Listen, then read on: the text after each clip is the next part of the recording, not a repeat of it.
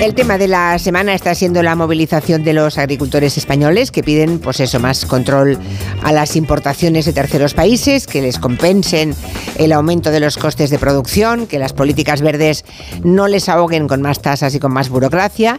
¿Y qué pasa? Que nuestros amigos de Plátano de Canarias, pues no son ajenos a todo esto que les estamos contando y también hemos querido conocer su opinión. Sí, hemos hablado con ellos. ¿eh? Este año la situación de los productores de plátano de Canarias es complicada porque han tenido muy buena producción, de hecho han batido el récord de comercialización.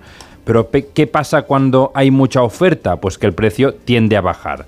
Pero en cambio les ha subido muchísimo el coste de producción, con lo cual se han reducido sus márgenes. Nos lo ha contado Sergio Cáceres, que es el director de marketing y gerente de Asprocan, el organismo que agrupa a los productores de plátano de Canarias. Hemos batido, digamos, récord de, comercialización que ha obligado, digamos, a posicionarnos al mercado con un volumen mucho más allá de lo que habitualmente ha estado acostumbrado a nuestro país y bueno, se ha respondido positivamente por el consumidor, pero evidentemente ha generado una situación de mercados mayoristas que ha aceptado un precio negativo teniendo en cuenta el incremento de costes que venimos teniendo en los últimos años.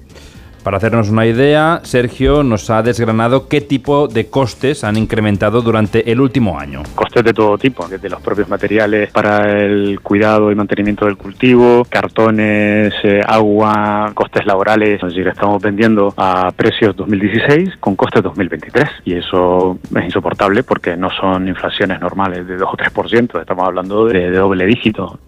Hay un, tercer factor y es que hay banana procedente de otros países que se puede vender en España más barata porque no pasa los mismos controles ni estándares europeos.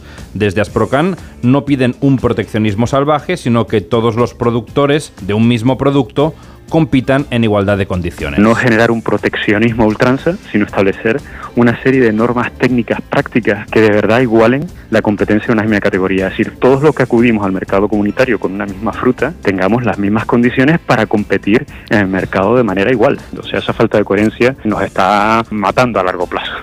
Y por último, algunos productos de importación para dar sensación de producto ecológico llevan etiquetas de comercio justo o etiquetas verdes que otorgan organismos privados que dan al consumidor la falsa sensación de estar comprando un producto con unos atributos que realmente no tiene. Es lo que Sergio llama etiquetas placebo. Se generan acreditaciones privadas como de comercio justo que están por debajo de los estándares laborales mínimos en Europa o en España. Hay una serie de productos y de consideraciones placebo que en el medio y largo plazo eh, están condenando la producción europea, pero eso el consumidor no lo conoce, es más, entiende que hay una labor mayor o de mayor valor que la nuestra, lo cual es totalmente incorrecto. Es decir, cuando están optando por una importación de terceros países, se debe saber qué daño al medio ambiente, qué consecuencias laborales se tienen con respecto a una producción como la de plátano en Europa y que después, pues libremente el consumidor decida.